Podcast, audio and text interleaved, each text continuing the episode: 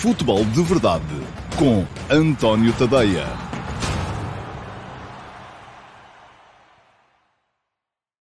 Olá, muito bom dia a todos. Uh, sejam muito bem-vindos ao Futebol de Verdade, segunda-feira, dia 15 de fevereiro de 2021. Tem o título sugestivo uh, do regresso dos empates, porque Flóculo Porto e Benfica voltaram a empatar e voltaram a correr o risco de se atrasar relativamente ao líder, que é o Sporting, caso o Sporting mais logo à noite em Alvalade consiga vencer o uh, Futebol Clube Passos de Ferreira. Nesse caso, o Sporting aumentará a distância, enfim, isto já quase que é preciso fazer contas todas as semanas, mas aumentará a distância para 10 pontos relativamente ao Futebol Clube Porto, manterá os 11 relativamente ao Sporting Clube Braga e uh, aumenta para 13 relativamente ao Benfica. O que é que isto quer dizer?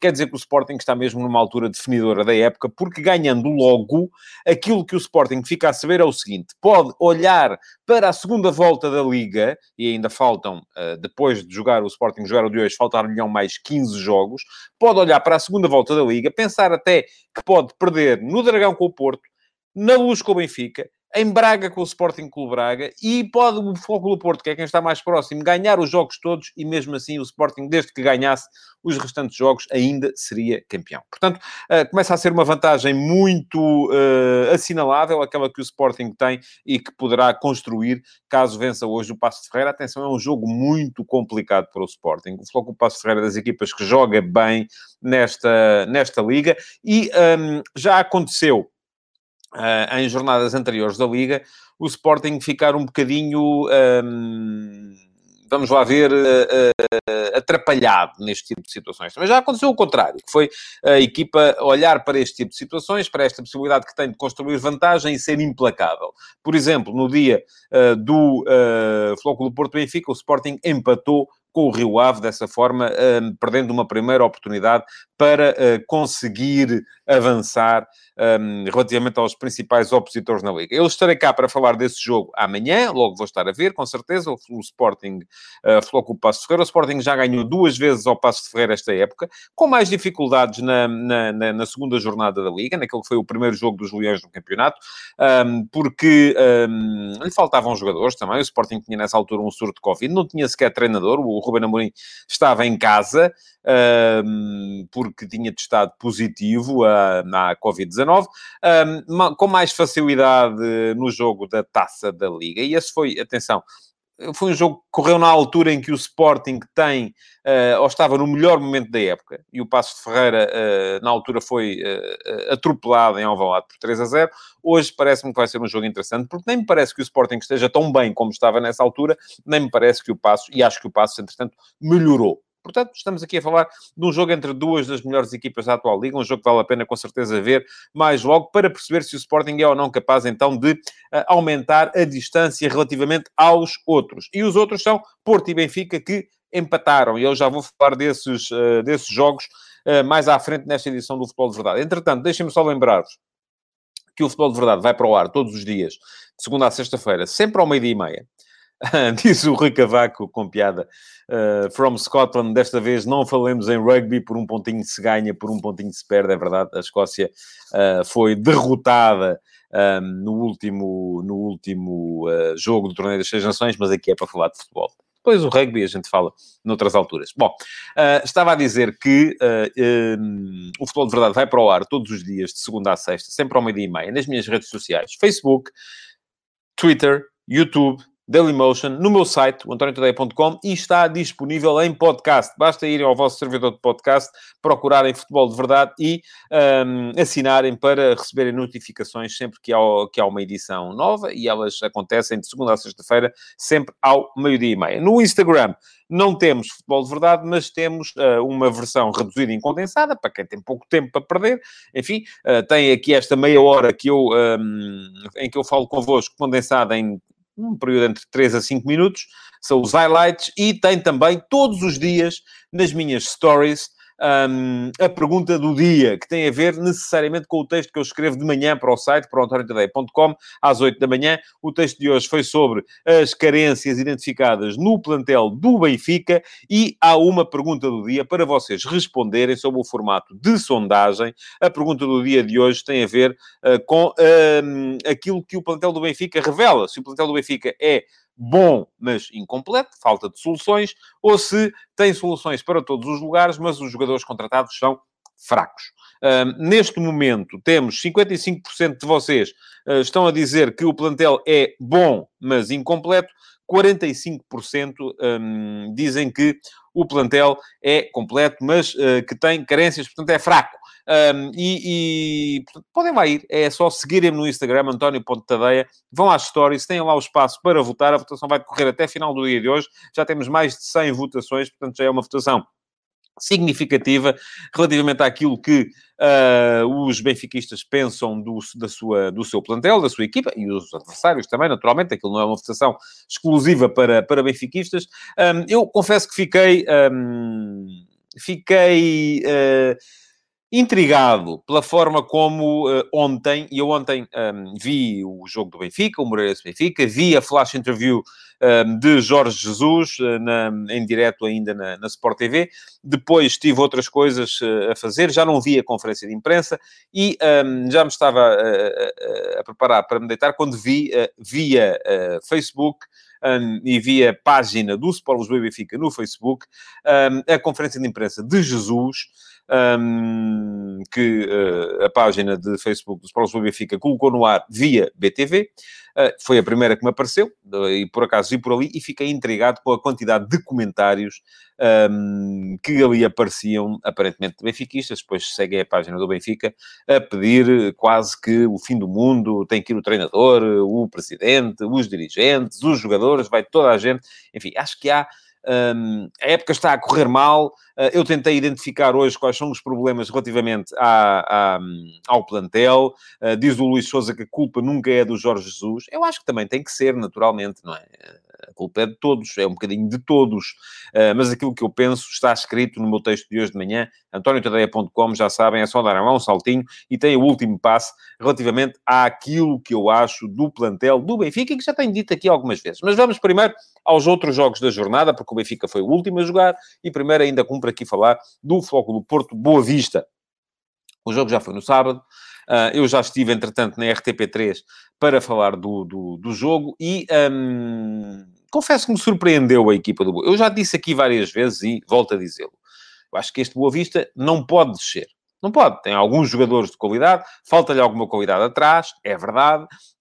Um, tem uma série de jogadores de que eu gosto particularmente. Eu já tinha visto o Ellis fazer um grande jogo contra o Benfica, voltei a ver o Ellis fazer um grande jogo contra o Porto. O Ângelo Gomes é uh, craque uh, em qualquer latitude que seja para apreciar. Gosto do Paulinho, acho que é um médio que trabalha, um médio que uh, consegue desequilibrar. Um, enfim, acho que o Rami está a começar a entrar num ritmo competitivo que lhe permite, apesar da idade, uh, uh, dar algum acréscimo de qualidade ao Boa Vista atrás. E atenção, este Rami já não é o Rami de início da época. É um Rami que já vem com 5 ou 6 jogos consecutivos e que, portanto, já vai começando a mostrar o homem foi campeão do mundo, caramba. Portanto, temos que uh, ter algum respeito, e, foi, não foi assim há tanto tempo, foi há três anos. Uh, algum respeito pela qualidade do Adil Rami, um, ehm, que já na altura me parecia o gol mais fraco da seleção francesa, é verdade, mas que, no entanto, uh, enfim, é campeão do mundo, está no Boa Vista, e o Boa Vista tem depois um treinador enfim, que sabe disto como poucos, o Josualdo Ferreira, com quem todos os jogadores crescem, todos os jogadores melhoram de rendimento e, portanto, acho muito difícil que o Boa Vista venha a cair uh, na, na, luta pela, pela despromoção. Uh, e no, no, no, Dragão, aquilo que o Boa Vista mostrou, sobretudo na primeira parte, foi uma organização defensiva impecável, uh, muita capacidade para ganhar o espaço, sobretudo nas costas do, uh, do lateral esquerdo, nas, nas, do lateral esquerdo do Porto, do Sarre.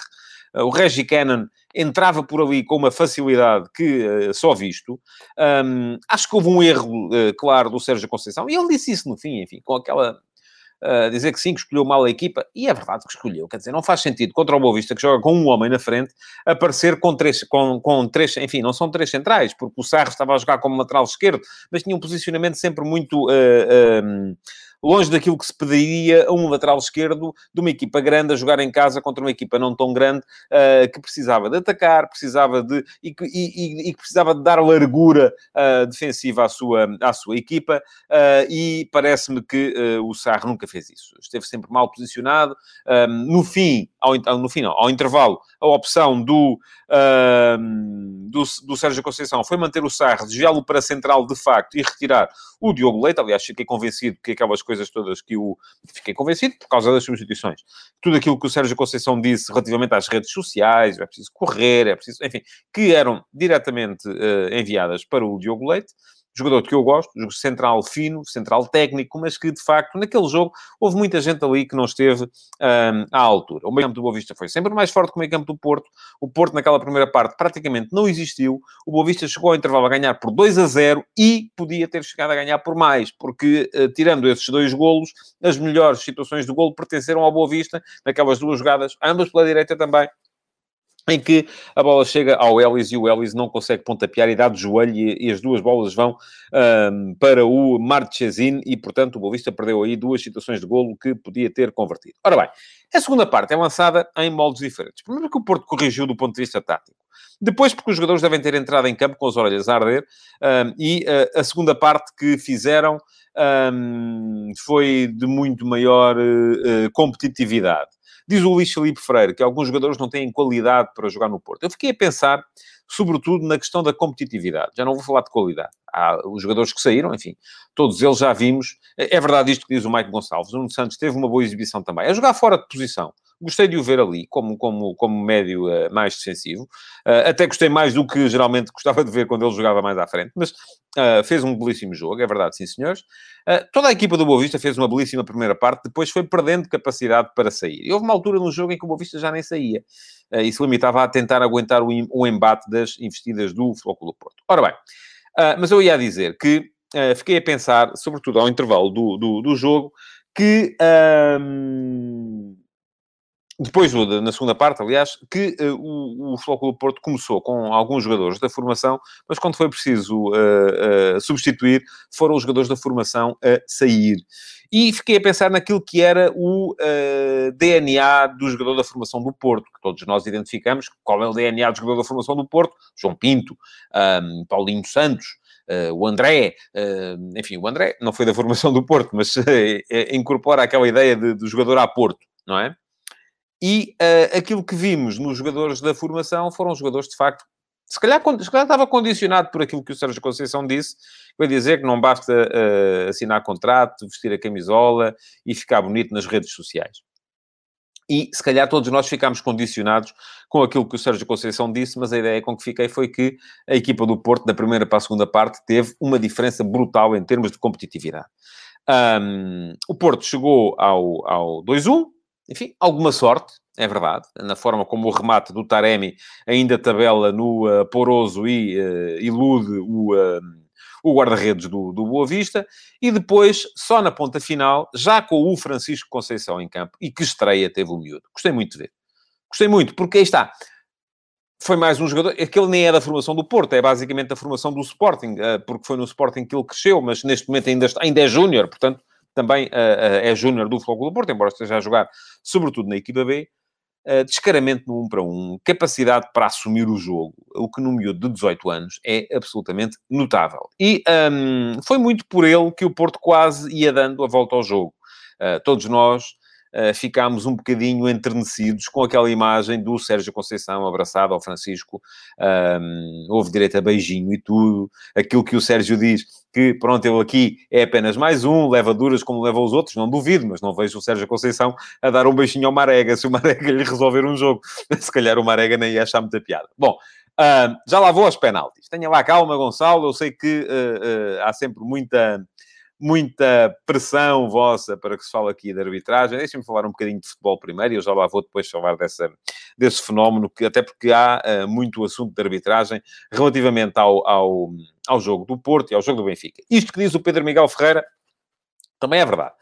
Mais do que os jogadores, a opção tática de meter o Fábio Vieira a jogar a 8 foi desastrosa. Estava sempre a cair na zona do Corona. O Corona, na primeira parte, não apareceu e, basicamente, jogámos, portanto, diz o Pedro, que já vi que é portista, com menos dois. Ora bem, hum, é verdade. Tem razão. Eu acho que houve ali dois erros claros do ponto de vista tático. Um deles foi a colocação uh, do uh, Sarre como lateral esquerdo num jogo que pedia um lateral mais, mais ofensivo. Eu não sei até que ponto é que o Zaidu estaria ou não em condições de fazer os 90 minutos. Uh, e a segunda questão foi essa. Foi o facto de o Otávio aparentemente ainda não estar em condições porque vem de acusar positivo no... Um, no, no, a Covid-19 e eh, por isso mesmo apareceu o Fábio Vieira a jogar naquela posição, porque não havia o Uribe, e depois eh, o Corona a fazer do Otávio, o Fábio Vieira a fazer do Uribe, enfim, eh, aquilo, este esquema do Porto, em que geralmente o terceiro médio uh, vai trocar de posição com o, com um do, com o terceiro avançado, um, ou com o segundo avançado, porque o terceiro avançado geralmente está aberto numa das alas, e isto, uh, e quando se troca uh, os intérpretes, e o Corona já foi, já fez duas dessas posições, o Fábio Vieira fez ontem a segunda, e é um jogador que ainda é muito miúdo e provavelmente não tem a mesma, ainda a mesma capacidade tática e de, de adaptabilidade tática que tem, por exemplo, o Otávio ou o Corona, que são jogadores muito mais experimentados. Um, diz o Sérgio Fernandes, não estando em causa a inegável qualidade dos dois jovens, o facto de os dois treinadores terem filhos na equipa não faz periculitar o ambiente nos balneários, correrem mal os jogos? Pode fazer, de facto. Uh, mas acho que não. Eu acho que eu ontem aquilo, eu no sábado aquilo que vi foi uh, os jogadores do Porto a darem a bola ao miúdo para o miúdo resolver. E, portanto, é sinal de que eles, eles vêm-nos treinar também, não é? Eu vou mais de encontro àquilo que estava escrito aqui antes, que se o, provavelmente se o Francisco não fosse filho do Sérgio Conceição, até já estaria a jogar há mais tempo. Uh, acredito mais nisso.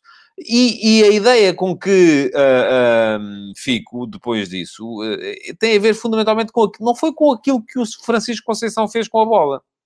Foi com o facto de quando o jogo estava complicado, não interessa quem, Otávio, Pepe, fosse quem fosse, davam a bola ao miúdo e, e era quase como dizer resolve. Eles vêm no treinar. Eles sabem o que é que ele faz. Eles sabem do que é que ele é capaz. E, portanto, davam-lhe a bola para ele resolver. E o Porto quase resolveu o jogo, graças à entrada em campo do... Um, do Francisco Conceição, marcou o 2-2 de penalti, uh, teve um penalti, outro penalti para fazer o 3-2, chegou a marcar o 3-2 uh, ah, num jogo, num, num gol que depois foi anulado pelo VAR, e agora sim vamos lá então falar da questão das arbitragens. Ora bem, vou começar pelo gol anulado. Uh, eu, porque o gol me apanhou no momento em que, uh, em que eu estava a descer para o estúdio na RTP, porque fui, fui, fui fazer o pós-matos na RTP3, e nós, quando estamos a descer para o estúdio, há ali um período em que não se vê bem, e depois vemos numa televisão que está muito longe, enfim, as condições, é preciso dizer, para aqueles minutos de desconto, porque já temos que estar em estúdio, não são ideais. Já lá vou em relação aos penaltis. Um, que me está a pedir o Rui Marco Calhas. Bom, um, e, portanto, não vi o lance. E eu, quando, quando o Alexandre Santos me pediu em direto para comentar o lance pela primeira vez, eu até estava centrado, não me tinha percebido que a bola tinha tocado na mão do, do, do Evan Nilsson e tinha-me centrado na questão da, da, do, da colisão de pé com pé e parecia-me que, enfim, aquilo ali era uma bola dividida. E, portanto, já estou aqui a responder a alguém que me diz uh, que não devia ser mão, devia ser penalti. Acho que não. Acho que uh, ali, uh, enfim, não há ninguém a fazer falta sobre ninguém. Há dois jogadores a entrarem uh, duros a uma bola dividida, um, a bola respinga, toca na mão do Evan Nilsson e vai para a baliza, onde é desviada pelo guarda-redes, mas já não o suficiente para impedir depois o, o gol. Ora bem, portanto, para mim, o golo é de facto, olhando para a lei, é bem anulado.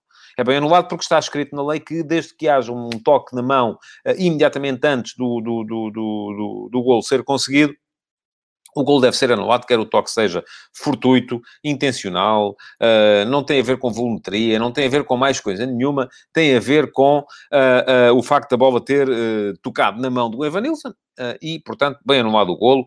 não me parece que haja grande penalidade antes, porque me parece, já disse, que é uma bola dividida, dois jogadores que vão e a bola é mesmo aquilo que costuma dizer na rádio, prensada, é prensada pelos, pelos dois pés. quanto aos penaltis, um, bom, os penaltis, eu, eu vou também dizer isto daqui a bocado relativamente ao. Diz o Tiago Gamela se o Evanilson ia cortar o braço. Não. O Tiago, pergunto-me assim: concorda com a lei? Eu digo, não. Não concordo. Já disse aqui várias vezes. Mas ela existe. Agora, este, o Ivanilson ia cortar o braço. O Tiago tem que mandar. É para o International Board. Faz favor, faça uma cartinha, vá pesquisar no Google, International Board, faça uma cartinha e diga, olha, isto não faz sentido nenhum, porque senão os jogadores uh, têm que cortar os braços. Eu acho que se marcam demasiadas faltas de mão, mas esta aqui então é que nem sequer é sujeita à interpretação. Uh, diz o Luís Souza se eu acho que o terceiro gol do Porto, sem a repetição ao segundo, era anulado. Pois acho que não, provavelmente. Aliás, o árbitro não viu, foi o VAR que lhe chamou a atenção. Agora, não vou com isto dizer que é mal anulado, porque não é, é bem anulado. Tendo em conta a lei, é bem anulado. Uh, bom, já lá vamos ao Benfica, Pedro. Tenha calma. Já, já vamos chegar ao Benfica. Bom, e, e a dizer, há mais dois penaltis no jogo, relativamente aos quais é preciso dar aqui uma opinião. E eu um, até vou começar a análise ao Benfica pelos penaltis, porque eu acho que os lances são, uh, têm de facto espelho de um lado para o outro. Diz o Carlos Gusto, os golos do Boa Vista, primeiro canto inexistente. No segundo começa com, olha, essa da recuperação com o braço no segundo, confesso que nem reparei. Deve ter sido tão lá atrás que nem reparei. Quanto ao canto inexistente, é verdade. Uh, não era canto, era pontapé de baliza. Agora, eu ao Carlos aconselho o seguinte: vá ver quantos cantos houve no jogo. Quantos cantos são mal marcados em cada jogo? Eu isso não, aí não, não, não, não, a sério, não, não, não valorizo, não posso valorizar. Uh, há muitos golos marcados no seguimento de lançamentos laterais marcados ao contrário, no seguimento de faltas antes do meio campo, ainda agora na Taça da Liga se falou nisso, e falei aqui nisso. Epá, tenham paciência um canto não é um penalti. Não vamos agora começar a dizer que ah, o canto como não era canto e tal. Não, esqueçam. Não, não vamos por aí. Uh, e a falar de penaltis. Eu encontro aqui algumas, uh, alguma semelhança, por exemplo, entre o lance do primeiro penalti do Porto, em que, de facto, parece haver um toque uh, na zona dos gêmeos do Evan Nilsson, com o lance do penalti assinalado a favor do Moreirense, contra o Benfica, em que aquilo que me parece é que o jogador do Moreirense uh, vai a correr, e de facto é tocado, porque é, ó, esperto, vai a correr, mete o pé uh, um bom meio metro ao lado daquilo que seria a trajetória normal para beneficiar da colisão do Grimaldo. Portanto, aquilo que, aquilo que me parece a mim é que nos dois casos há um bocadinho de chique espertice dos jogadores que atacam. Do Evanilson no caso do Porto e do uh, Ian no caso do Moreirense. Uh, mas são penalti, tanto um como o outro. Porquê? Porque há toque. Uh, e havendo toque uh, e o árbitro marcando, não é? Agora, isto já nos leva depois para o... Aliás, o próprio lance do Francisco Conceição, que dá o segundo penalti do Porto, que também me parece bem marcado uh, também é muito cavado pelo, pelo jogador que ataca, pelo Francisco, porque ele um, é tocado, e é tocado a dobrar, é tocado por um defesa que vem da direita e por outro que vem da esquerda, uh, é ensanduichado, um, e, uh, o, o, o, e na altura diz-me o Carlos Gusto no segundo gol, o Nuno Santos recupera com o braço, passa a mangas. Este, eu vou rever o lance, prometo, Carlos, a sério, não me apercebi disso. Um, também não me pareceu que tenha sido assim tão, tão comentado quanto isso e, portanto, não, enfim, não. Eu estou, geralmente estou a ver a bola, não estou a ver o árbitro. Eu percebo que haja quem esteja a ver o árbitro e, e para, para vocês seja mais importante uma coisa do que a outra. Eu geralmente estou a ver a bola, estou a ver o futebol. E por acaso não me apercebi dessa, dessa questão, mas vou, vou ver e amanhã darei aqui nota disso e se achar que tem razão, dir-lhe que tem razão. Mas ia dizer que o próprio Francisco Conceição também já ia em, em queda no momento em que é uh, tocado tanto por um lado como pelo outro e foi bem cavado, pronto, mas é penalti também. Um, aquilo que me parece é que depois isto vai entroncar na questão do penalti do Weigl. Uh, no jogo, uh, do, diz o Filipe Oliveira, o penalti do Grimaldo é claro. Eu não disse que não era, Filipe. Eu disse que é penalti. E depois ele acrescenta, claro que o jogador do Moreirense é esperto, ganha a posição e o toque é inevitável, é o que fazem os avançados. Pois, eu acho que não deviam fazer. É, isto sou eu, que sou um gajo, se calhar, ingênuo. Diz o Ricardo Almeida que o primeiro penalti do Porto nunca existe. Aquele lance é ridículo. Mas, se calhar, o Ricardo Almeida vê o lance do Weigl e já acha que é penalti. Não é? Aquilo que eu acho, relativamente ao lance do Weigl, Uh, e, e, portanto, já falei aqui uh, do penalti do Moreirense, dos dois penaltis do Porto, da anulação do gol ao Porto, e vou falar agora dos outros dois penaltis que estão em casa no jogo uh, Moreirense-Benfica, e espero ainda ter tempo, tenho que ter para falar de futebol, portanto vou abreviar a conversa e não vou sequer ligar a mais comentários que vão aparecer, porque senão não saímos disto. Passamos aqui o resto do programa a falar de penalti para cá, penalti para lá, a bola bateu na unha, estou como o Jesus, já bate com a unha na cara, e ai, não é? Pronto, aquela coisa. Bom, um, e portanto, aquilo que me parece é o seguinte há, de facto, não valorizo do, uh, o toque no ombro do Weigl, esqueçam lá isso, não, não, não é para valorizar. Um, posso eventualmente valorizar o toque no calcanhar do Weigl. Sim. Uh, a questão é que o Weigl, um, e diz o Ricardo Almeida que também não acha que, no, que não é penalti, pronto, uh, pelo menos está a ser coerente, parabéns, Ricardo. Um, aquilo que me parece é que o Weigl leva um toque uh, e não cai logo, de facto ainda dá mais três, mais três passos uh, ah, um, antes de, de, se desequilibrar e antes de, de, de, cair. E é um bocado por isso que me parece que o árbitro não marca o penalti. Mas há mais uma questão que eu gostava de, uh, de assinalar. É isto mesmo que está a dizer o Mike Gonçalves. É que eu acho que o VAR não mostrou ao Manuel Oliveira as imagens em que se viu o toque. E isto, de facto, faz toda a diferença. Porque eu, eu estou convencido que, uh, primeira questão, se o árbitro marca penalti, e se depois o que está em causa é uma questão de intensidade, o VAR não tem que intervir. Ponto 1. Um. Segunda questão. E eu vou dizer, vou ser muito honesto. Eu, naquele lance, não marcava. Agora, é verdade isto diz o Tiago Miguel. A queda do Weigl é exagerada para o toque que leva. Eu acho que o Weigl uh, é alemão, não é? Portanto, está pensava que estava a jogar na Bundesliga e de repente, ao fim de dar três passos, lembrou-se assim: é pá, espera lá, eu estou em Portugal e então, pimbas, chão. E o árbitro já não foi na conversa. Agora, eu acho é que se o Manuel Oliveira tem visto as imagens do ângulo, aliás, e a questão eh, do ângulo que mostra perfeitamente o toque no, no calcanhar, se calhar não tinha revertido a imagem, mas ele viu do outro lado. Uh, diz o uh, Carlos Vieira, grave é, segundo a própria Sport TV, dizer que da cidade do futebol foi enviada uma imagem, por isso é que não marco, não, não percebi. Uh, a Sport TV não manda as imagens para a cidade do futebol, ó, ó, Carlos. A Sport TV faz a sua realização. Eu não vi depois o, o, o juízo final, ou como é que se chama aquilo, que tem o árbitro, não vi. Um, portanto, não sei o que é que foi dito lá, nem, nem vou comentar comentadores, era o que mais faltava. Agora, aquilo que lhe digo é, a cidade do futebol tem as imagens todas. E manda para o árbitro as imagens que quer. Não é a Sport TV que define as imagens que o VAR manda para o árbitro. Portanto, se pensavam que era assim, desenganem-se porque não é assim. Conclusão. Uh, toques existem no futebol, diz o Filipe Oliveira. Se o Weigl não caiu é porque não foi suficiente para cair. Arrependeu-se e caiu três passos depois. Verdade. Eu vos volto a dizer, eu não marcaria. Uh, o Manuel Oliveira também não marcou. Um, ou melhor, o, o Manuel Oliveira uh, e, e, e, o Manuel Oliveira marcou, assim é que é, mas depois o VAR intrometeu-se e veio dizer ao lá que não. Um, nem vou responder a este comentário do Paulo Prata Pinto, diz que o penalti do Moreirense é fora do jogo, estava lá a linha. Ouça, se você agora quiser ir dizer que as linhas também estão aqui para prejudicar uma equipa e beneficiar a outra, então não, nem sequer temos conversa, não há assunto. Bom, uh, e, e, estava a dizer que uh, uh, no meio daquilo tudo, a questão que se coloca é que um, o VAR só deve intervir quando há certeza absoluta e aquele é um lance de intensidade, portanto não há certeza absoluta. Primeiro, o VAR não devia ter intervido. Segundo, uh, intervém e não mostra as imagens mais elucidativas, do meu ponto de vista. Portanto, esteve mal o VAR, não assaque culpas ao árbitro. Segunda questão, o penalti alegadamente cometido sobre Vertonghen. Há, de facto, um, e aqui também depende do ângulo, não sei se já repararam, há três ou quatro ângulos em que parece que o braço uh, já lá está quando chega uh, o, o Vertonghen há um ângulo em que parece que não, em que o Vertonghen já lá está quando chega ao braço. Mas eu acho que isto foi um bocadinho quase justiça poética relativamente àquilo que foi o discurso do, um, do Jorge Jesus, que diz, então o jogador leva... Eu acho que é penalti, deixem-me só dizer-vos. Acho que é penalti sobre o Vertonghen.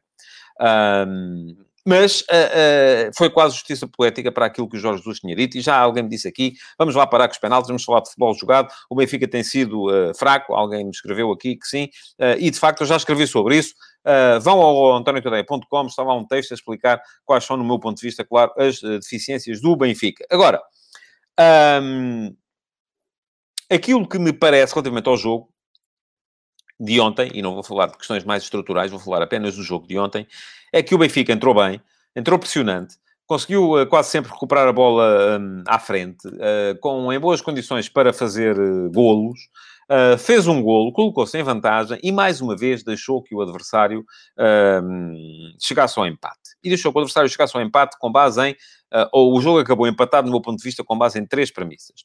E não é, nenhuma delas é a arbitragem, embora já tenha dito aqui que acho que ficou por marcar uma grande penalidade a favor do Benfica. Mas pronto, não vou sequer citar essa questão. Primeira premissa. Deficiências defensivas que o Jorge Jesus diz que são individuais, eu até admito que sim. Agora, já eram estes jogadores, o Grimaldo já é titular do Benfica, e já se disse aí que valia 350 mil milhões, não é? Portanto, agora, de repente, é um jogador que se percebe que não sabe colocar bem os apoios e que não protege bem, a, a enfim, é estranho, não é? Uh, tem que treinar melhor, tem que perceber melhor aquilo que está em causa, porque de facto o, o Grimaldo naquele lance do, do, do, do penalti foi passarinho.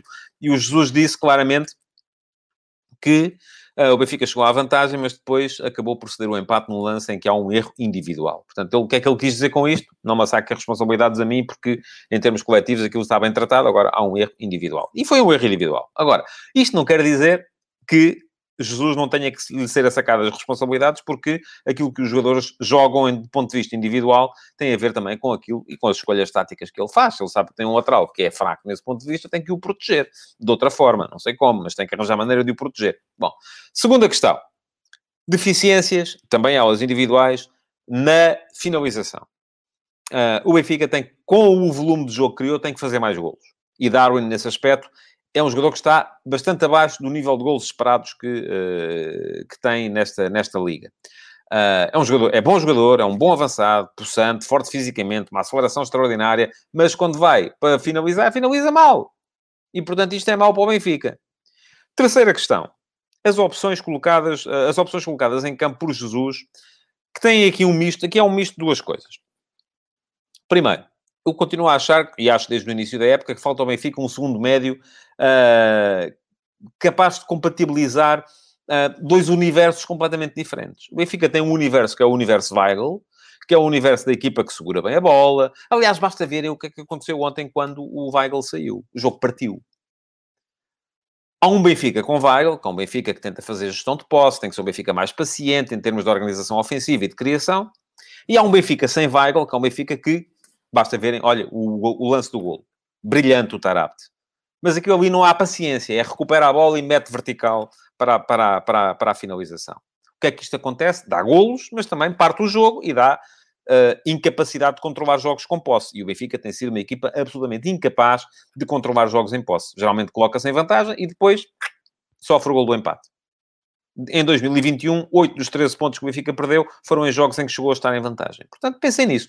A segunda questão tem a ver com uh, o Waldschmidt. Schmidt. Eu continuo a achar que Valdo Schmidt é o melhor jogador do Benfica em termos de criação.